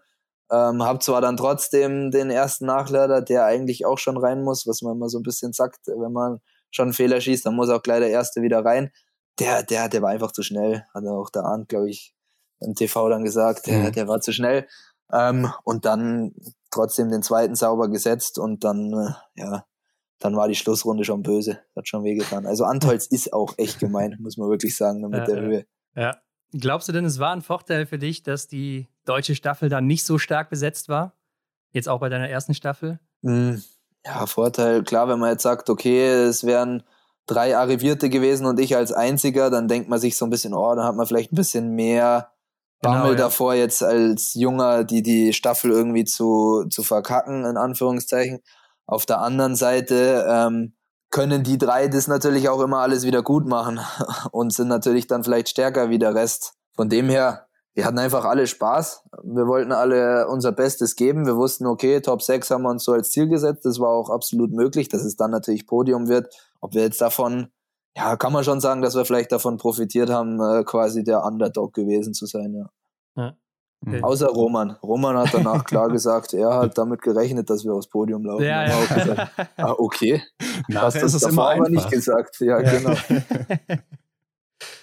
ja, David, und dann ging es eigentlich ja direkt in den Flieger, oder? Ähm, nach äh, Peking. Da warst du dann der sechste Mann vor Ort und da haben wir uns gefragt, was macht man dann den ganzen Tag? Genau, wir sind dann gleich in Antolz geblieben, da war Vorbereitung und von da ging es dann weg nach, nach äh, Peking und genau, mir war, ich habe das vorher klar mit, mit Bernd, also mit dem damaligen sportlichen Leiter und mit Marc ausgemacht, ähm, ich möchte da nicht, also mir ist klar, dass ich wahrscheinlich keinen Einsatz krieg und das ist auch komplett in Ordnung für mich. Ich bin froh, dass ich da überhaupt irgendwie mit reingerutscht mhm. bin und dass ich diese Erfahrung machen darf. Aber ich fliege jetzt nicht darüber, um dann da gar nichts zu machen. Also ich habe dann gesagt, klar, ich, ich wäre immer bereit, wenn irgendwas passiert und ich werde mich bereit halten und auch so trainieren, dass ich äh, meine bestmögliche Leistung zeigen kann. Aber Ähm, ich möchte jetzt da nicht sechs, also ich möchte jetzt nicht drei Wochen rumhocken, rumgammeln und nichts ja. machen. Ich würde mich gerne irgendwie anbieten und halt irgendwie, keine Ahnung, wenn, wenn die am Ende sagen, okay, weil er meinen Ski getestet hat oder oder weil er mich da unterstützt hat, da an der Strecke angefeuert hat. Äh, deswegen haben wir eine Medaille gewonnen, dass ich halt irgendwie hoffentlich Teil einer Medaille werden äh, kann. Mhm. So habe ich es, glaube ja. ich, äh, Marc davor gesagt. Und ja, da waren die natürlich auch dankbar drum. Und ähm, dann, ja, wie hat der Tagesablauf im Endeffekt ausgeschaut? Ich bin zu jeder Trainingszeit wie, wie die anderen Sportler auch mit rausgefahren, habe halt da mein angepasstes Programm eben gemacht, versucht mich auch fit zu halten. Mhm was zugegebenermaßen echt extrem schwierig war, weil es war einfach saukalt, saustumpf. ja. ähm, du hattest immer nur diese eine Strecke, du konntest ja nicht irgendwo anders hin, du hattest immer nur diese Trainingszeiten, die sich ja dann dementsprechend auch mit den Wettkämpfen so unfassbar verschoben haben. Da haben wir, habe ich am einen Tag von 12 bis 14 Uhr trainiert, am nächsten war es 13 bis 15 und am nächsten 17 bis 19. Also da war es so schwierig, irgendwie einen Rhythmus reinzukriegen. Mhm. Das war echt eine Aufgabe, muss ich sagen. Und genau, dann habe ich mich halt über Training fit gehalten und dann im Endeffekt mich halt immer bei den Technikern mit angeboten und habe halt dann, wenn die anderen quasi schon wieder reingefahren sind, halt dann noch irgendwie halbe, dreiviertel Stunde Ski mitgetestet oder wenn die anderen Ruhetag hatten nach dem Rennen, bin ich halt, da wo es nochmal kurz gebrannt hat und die Ski vielleicht nicht optimal waren, ähm, habe ich mich auch bereit erklärt, bin auch nochmal rausgefahren, haben halt nochmal eine Stunde Ski getestet und ja, da waren die natürlich immer froh, weil, wie gesagt, saukalt, saustumpf. Ähm, da hätten sie noch mal länger draußen sein müssen und so waren es halt einfach ein Mann, der ein bisschen mehr helfen konnte. Und dann habe ich versucht natürlich über, keine Ahnung, Gespräche, Spiele, wir haben viel gespielt, äh, Brettspiele, Brandy Dog war da so ein bisschen in. Dann habe ich viel mit dem Erik, habe ich, mit dem Erik habe ich recht einen gleichen Tagesrhythmus gehabt. Dann waren wir Tischtennis spielen und Billard spielen, mhm. hat er mich immer abgezogen, habe ich festgestellt, dass ich, dass ich die Internatszeit doch ein bisschen äh, misse und da nicht genug Ausbildung am Tischtennis und am Billard hatte. Mhm. Ähm, genau. Und dann, äh, ja, Wettkampftag war halt noch unterschiedlich zu den anderen. Die haben sich halt auf den Wettkampf vorbereitet und ich bin halt immer kurz vorher erst raus und da war dann als Betreuer an der Strecke, was aber auch, also ich möchte jetzt nicht machen, aber was unfassbar Spaß gemacht hat, das Ganze voll live dann zum Sehen. Ich war quasi bei jedem Männerrennen und bei allen Staffeln, also auch bei den Damen, bei den Staffeln mit dabei und klar, es war saukalt, aber ich habe mich da so angezogen, dass ich da sagen konnte, okay, das zieht mir nicht zu viel Energie und dann hat es einfach, ja, das Anfeuern richtig, richtig Bock gemacht, auch mal von, von der anderen Perspektive zum Sehen. Ja. Und dann hat man sich da halt so drei Wochen irgendwie durchgehangelt. Ja, das haben wir ja schon mal in Antolz erlebt, wie du anfeuern kannst. Also das ist echt eine Stärke von dir, muss man sagen. Und du guckst ja auch anderen gerne zu. Äh, als großer Sportfan hast du uns auch erzählt letztes Mal. Genau, genau. Aber was sagst du jetzt zurückblickend so zu den Spielen? Also hat es sich gelohnt? War es gut oder ja, war es so, wie viele sagen, China, keine Ahnung, ein bisschen komisch, äh, vielleicht auch nicht würdig für so Spiele? Was meinst du? Schwierig, klar, definitiv war es eine sehr, sehr spezielle Veranstaltung. Aber ich muss auch klipp und klar mal was Positives über China sagen. Ich glaube, dass es ein anderes Land mit dieser Corona-Komplikation nicht so hinbekommen hätte. Mhm. Ja. Also das haben sie top organisiert. War wir ja schon ein bisschen freaky, ne? alle, ne? Ja, wir hatten da ja echt alle Schiss, ja. dass man da überhaupt nicht mehr aus dem Zimmer raus darf und, und, und dass gar nichts erlaubt ist. Wir hatten da unsere Bubble, die Tests sind einmal frei gelaufen und dann hatte man aber auch wirklich seine Freiheiten Mehr Freiheiten hätten wir ohne Corona wahrscheinlich auch nicht bekommen. Das ist dann quasi wieder die andere ja. Diskussion über China. Aber in, in der Bubble hat das einmal frei funktioniert und ich glaube, das hätten äh, andere Länder nicht so hinbekommen. Ist natürlich auch eine Frage, warum haben sie es so hinbekommen? Weil das System halt so ist, wie es ist und das ist wieder was Negatives natürlich. Ja. Ähm, von dem her, klar, ähm, wenn man das neu vergeben könnte, dann würde ich immer sagen, auf gar keinen Fall nach China, weil keine Ahnung, warum es dann da auch in dem Moment geschneit hat. Normalerweise würde es da ja nie schneien. Weiß ja, ich nicht, ja. wie sie das hinbekommen haben oder ob das wirklich jetzt einfach ein, ein, Wunder war, dass es da jetzt seit acht Jahren mal geschneit hat. Ja. Ähm, aber ansonsten hat es da natürlich absolut nichts zu suchen. Also hm. da braucht man nicht diskutieren. Da, da freut sich jetzt schon jeder auf in vier Jahren äh, Mailand, äh, oh. Cortina d'Ampezzo. Da gehört sowas halt einfach hin. Oder Lillehammer damals oder ja, einfach Vancouver, solche Geschichten, da gehören halt Olympische Spiele im Winter hin und nicht nach China. Das braucht man nicht diskutieren. Aber trotzdem war das dann vor Ort. Für mich definitiv ist dieser olympische Spirit aufgekommen mit diesen Pins tauschen, Pins sammeln. Das hat ah, ja, unfassbar stimmt, Spaß ja, gemacht. Ja. Mhm. man hat so viele andere Nationen gesehen. Man konnte sich am Ende dadurch, dass man halt einfach in der Bubble war, auch wirklich mit vielen Leuten unterhalten.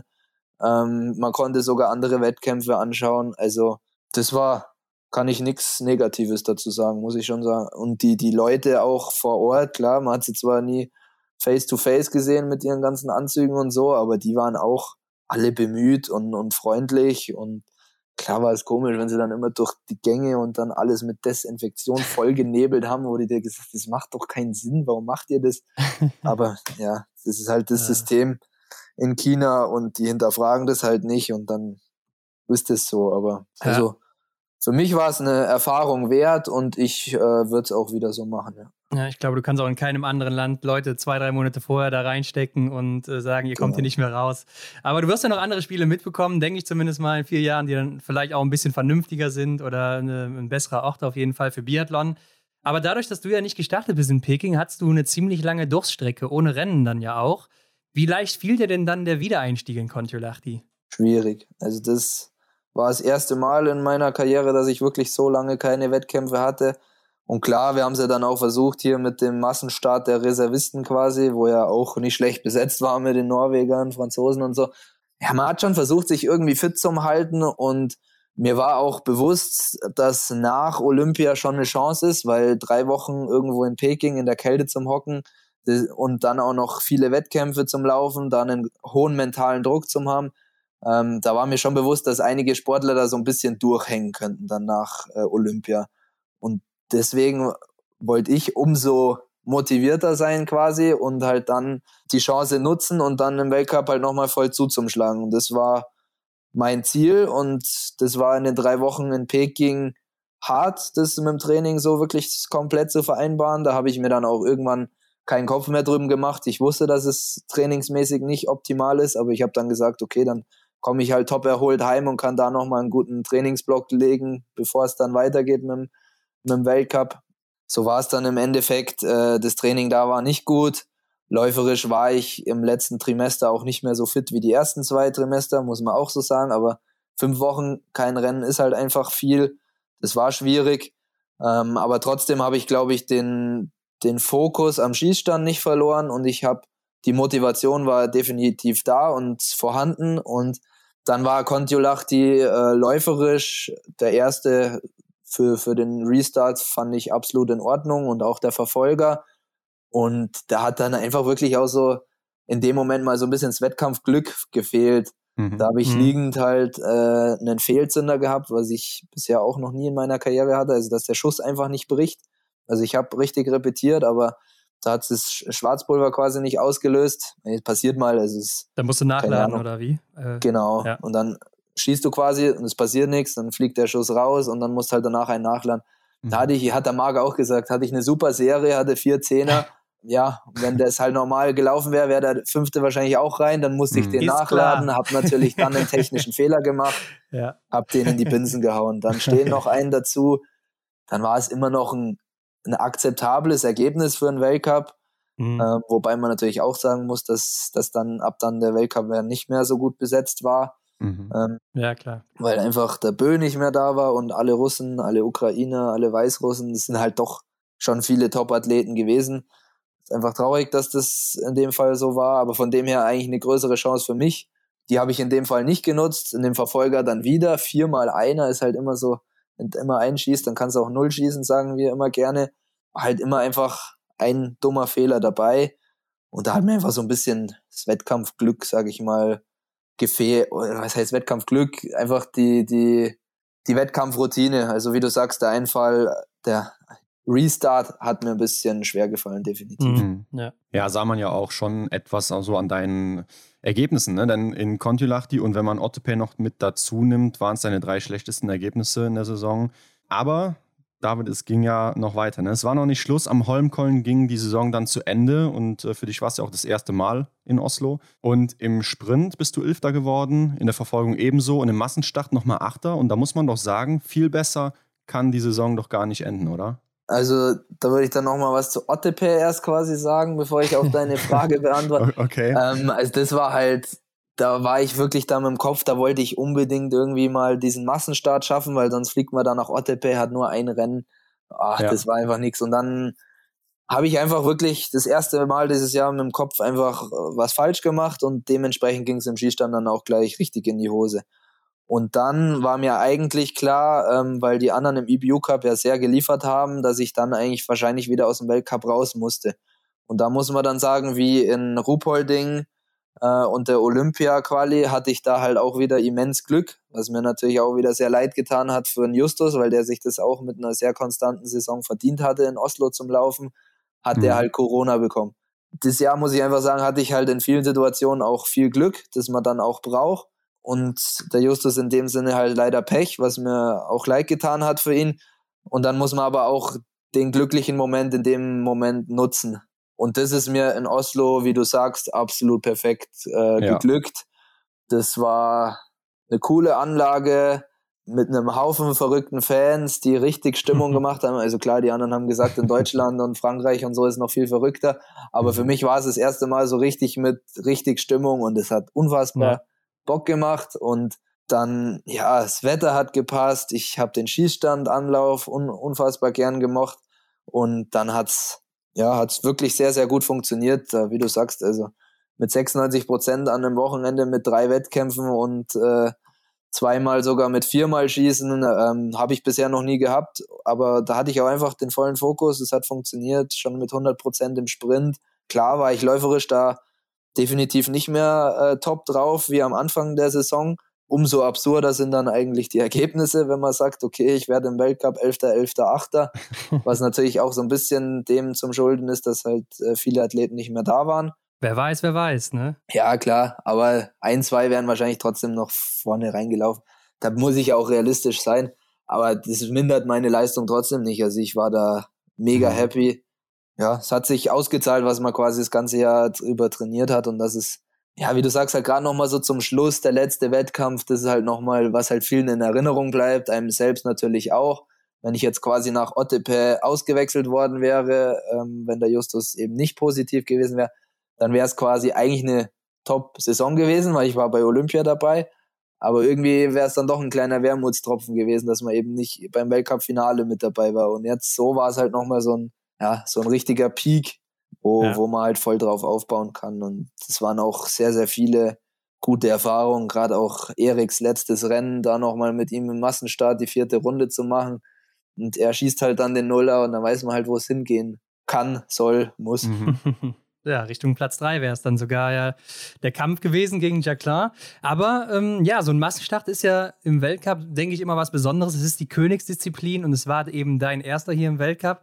Und beschreib uns doch mal diese Anspannung, dann in, im Startkorridor zu stehen zwischen oder neben 29 Weltklasse-Athleten und dann noch vor voller Tribüne. War die Anspannung ehrlich gesagt sogar gar nicht mehr so groß. Es war einfach das letzte Rennen.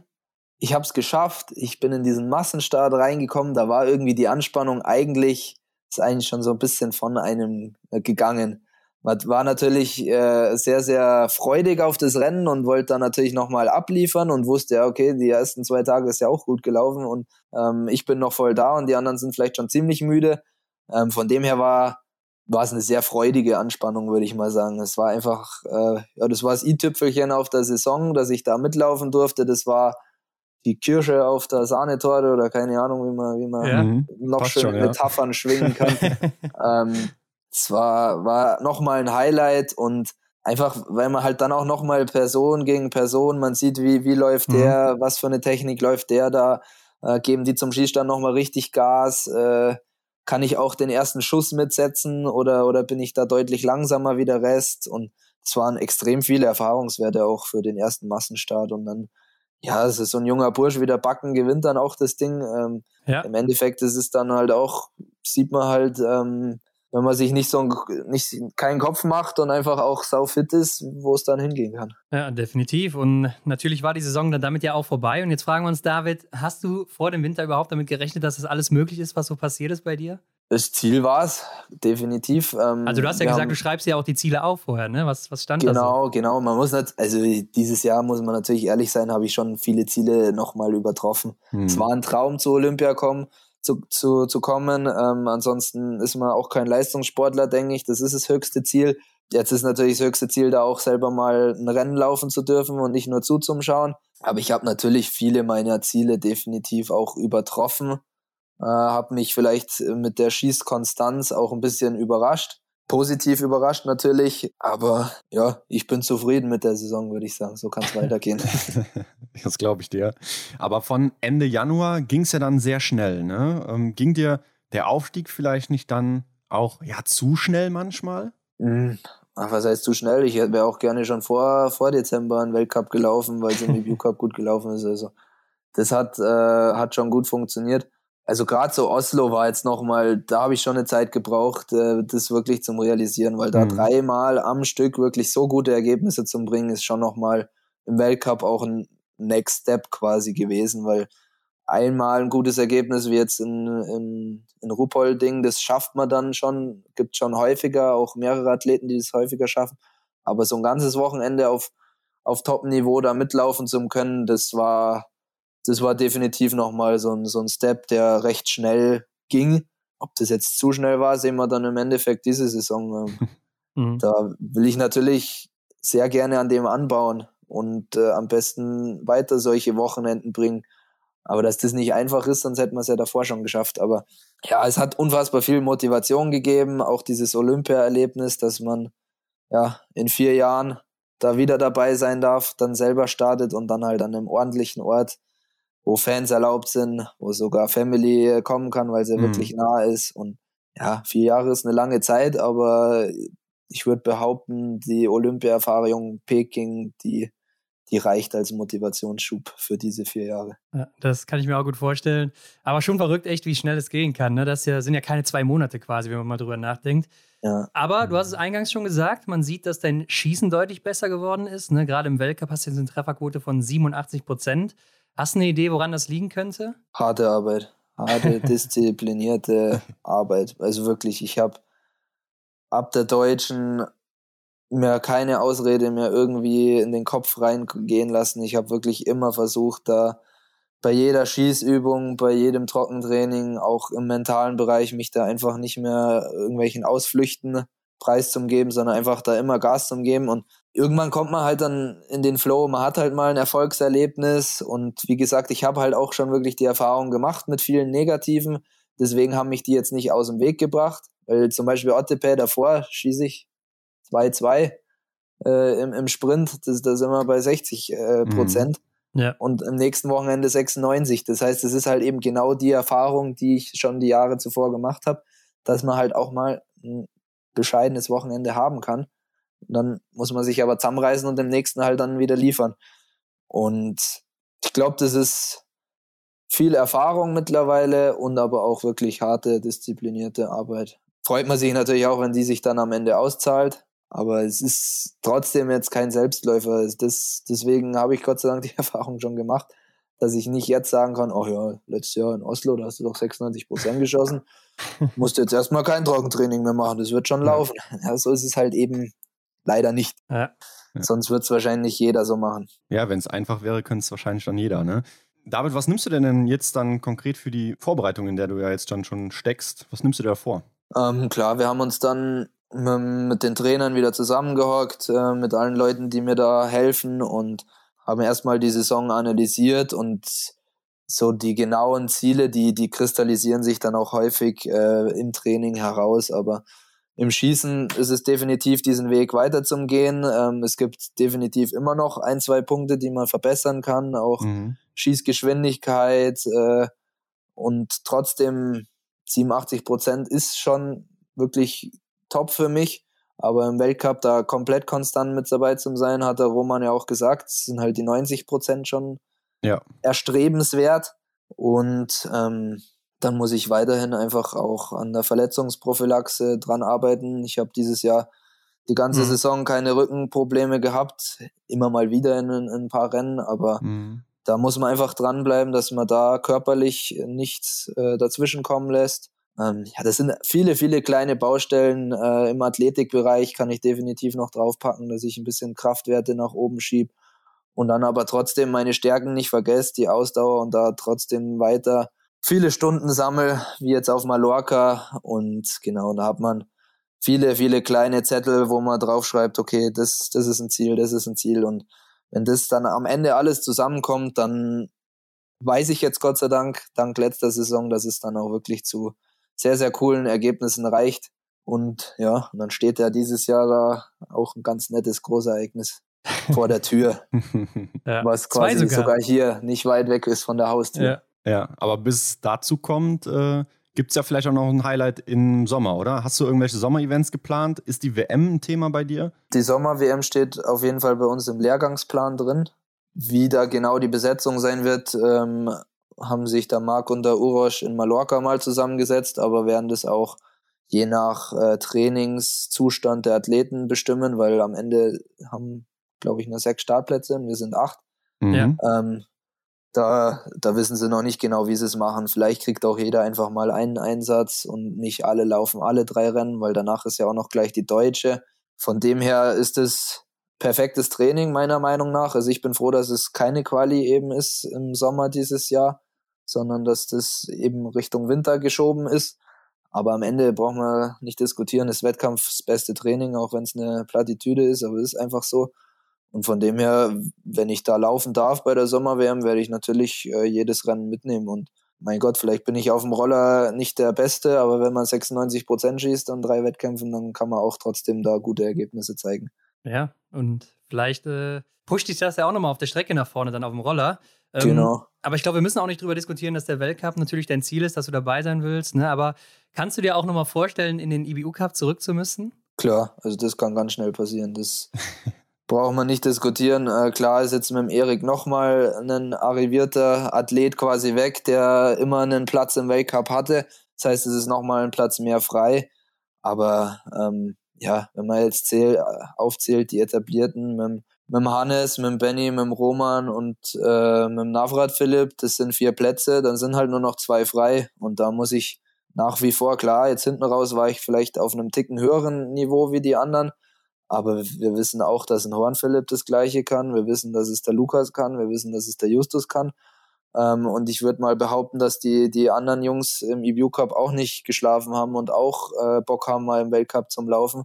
Ja. Ähm, also das sind jetzt quasi nur vier, die ich aufgezählt habe und da können mhm. wir, je nachdem wie der Sommer läuft, vielleicht nochmal äh, zwei, drei Athleten dazu aufzählen, die sich halt dann am Ende um zwei Plätze streiten. Und ich hatte jetzt dieses Jahr definitiv eine gute Saison und bin sehr, sehr zufrieden und möchte natürlich genau da anknüpfen. Aber ich, wie wir schon davor gesagt haben, Olympia wäre vermessen, das zu sagen. Es wäre jetzt vermessen von mir zu sagen, ich bin safe im Weltcup und ich rock das Ding und laufe dann auch in Oberhof. Aber dass es mein Ziel ist, ist natürlich auch klar. Ja, also ähm, wie siehst du jetzt aktuell so deine Chancen da auf den Einsatz in Oberhof? Oberhof WM, ja, es ist halt wieder bloß vier Starter, also da muss noch viel passieren, dass ich da Rennen laufe. Auf der anderen Seite ist dieses Jahr auch viel passiert. Ja. Mhm.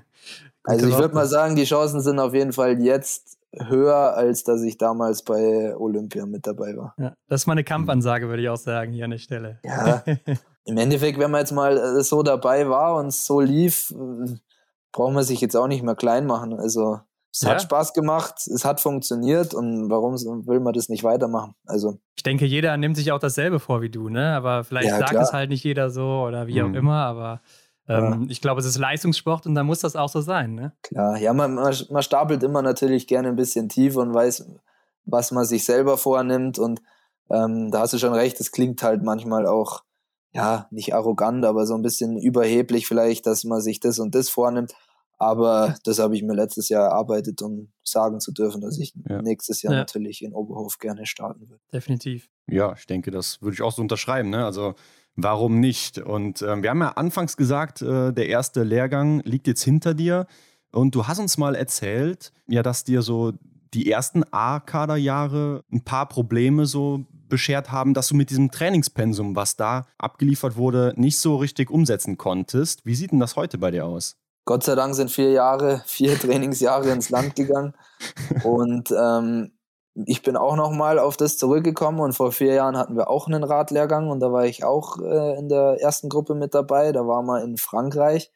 Da habe ich mir nur mal die Pulsdaten und so angeschaut und die Trainingsstunden und habe mir dann gedacht, warum habe ich das damals eigentlich gemacht? das war schon nicht so schlau. Auf der anderen Seite, ja, irgendwann muss man halt damit anfangen, sonst kommst du halt nie irgendwie in den Bereich. Aber jetzt, gut, der Lehrgang war entspannt, dadurch, dass wir nicht mehr so viele Athleten vielleicht waren, aber mhm. ähm, ja, ich merke, es hat sich was entwickelt in den vier Jahren und ähm, Natürlich tun solche Lehrgänge nach wie vor auch ganz schön weh, aber dafür sind sie im Endeffekt auch da. Aber jetzt fühle ich mich da auf jeden Fall so gewappnet, dass ich nicht sage, okay, in zwei Wochen ist Lehrgang, dann muss ich in der nächsten Woche schon mal wieder ein bisschen rausnehmen aus dem Training und äh, nach dem Lehrgang brauche ich eine Woche Urlaub. So ja. ist es, so ist es nicht mehr. Und so war es tatsächlich vor, vor vier, mhm. fünf Jahren.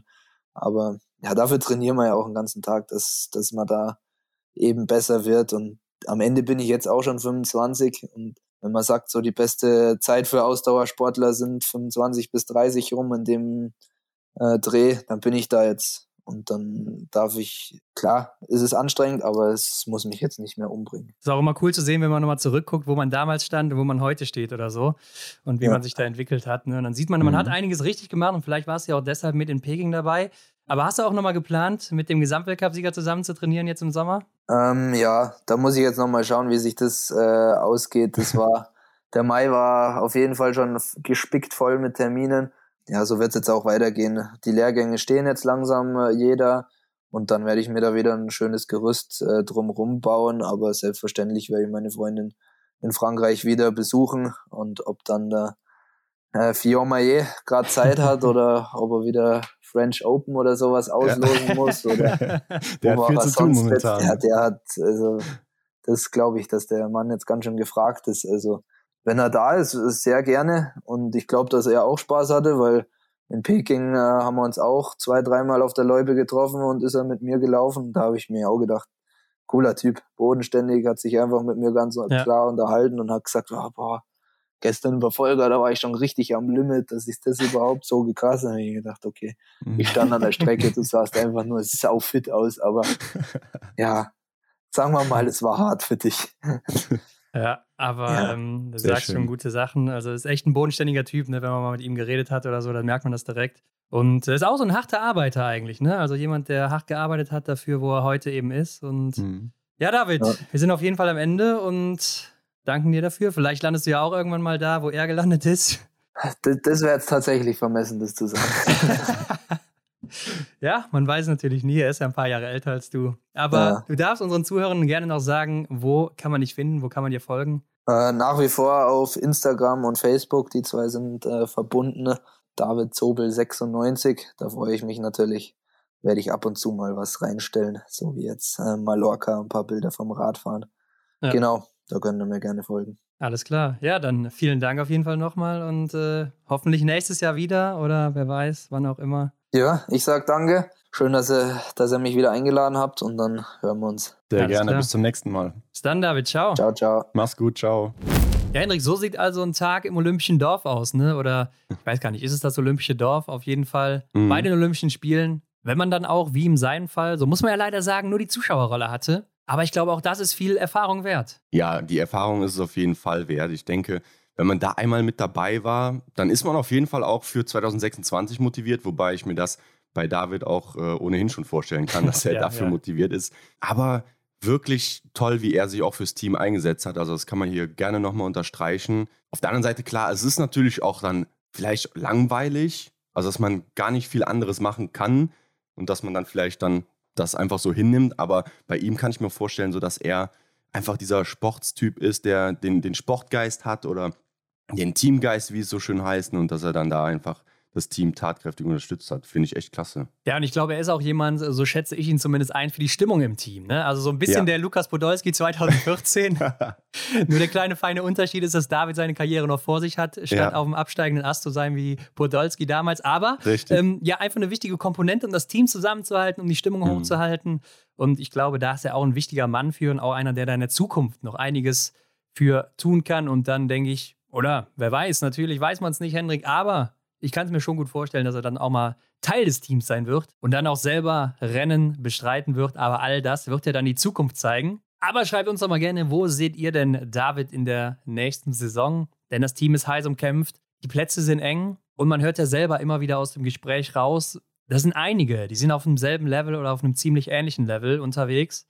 Und da ist es natürlich dann schwierig, gerade auch als Trainer, sich zu entscheiden, wen nehme ich mit, wen nicht. Da muss schon alles passen, damit man dann in Östersund bzw. Kontiolahti ist es in diesem Jahr dabei ist. Ja. Also dazu gerne mal Bezug nehmen bei Instagram, wo auch immer ihr uns gerne schreiben wollt. Übrigens, wo du es gerade erwähnst, Instagram, checkt da auch, falls ihr es noch nicht gesehen habt, den Post von Sonntag ab, denn da seht ihr auf einen Blick alle Sommerevents. Ja, genau, ne? Also wer im Sommer nichts verpassen will am Biathlon, der sollte das auf jeden Fall abchecken, damit er auch immer auf dem mhm. Laufenden ist. Und da wird es natürlich auch Streams geben und so weiter. Werden wir natürlich dann auch alles in die Stories packen, damit ihr da auch nichts verpasst, wenn ihr nicht vor Ort seid. Des Weiteren natürlich alle Hinweise zu David und zu uns in den Shownotes zu finden. Und dann bleibt mir nur noch zu sagen, Hendrik, abonniert uns natürlich bei Spotify, iTunes, wo auch immer ihr das hört. Bewertet uns am besten auch. Und wenn es geht, dann natürlich mit fünf Sternen, ne? wenn ihr sagt, Mann, ist das geil, was ihr hier macht. Denn das geht ja jetzt auch bei Spotify, Hendrik. Genau, da gibt es so einen kleinen Stern, da klickt ihr mal drauf und vergibt davon fünf. Und dann sagen wir Dankeschön. Genau, und vielen Dank sagen wir natürlich auch, wenn ihr das Ganze hier teilt, wenn ihr mehr davon hören wollt. Wir sind dann nächste Woche wieder zurück. Ja, bis dahin ähm, ab in die Sonne. Die Wetterlage, die scheint ja jetzt ganz gut zu sein. Also ich wünsche euch allen hier eine schöne Woche. Ron, dir natürlich auch. Ja, danke, Hendrik. Dem schließe ich mich natürlich an. Und bis, bis dahin, nächstes. macht's gut. Ciao. Bis dann. Das war die Extra-Runde mit Ron und Hendrik für diese Woche. Neue Folgen gibt es jeden Montag, überall, wo es Podcasts gibt.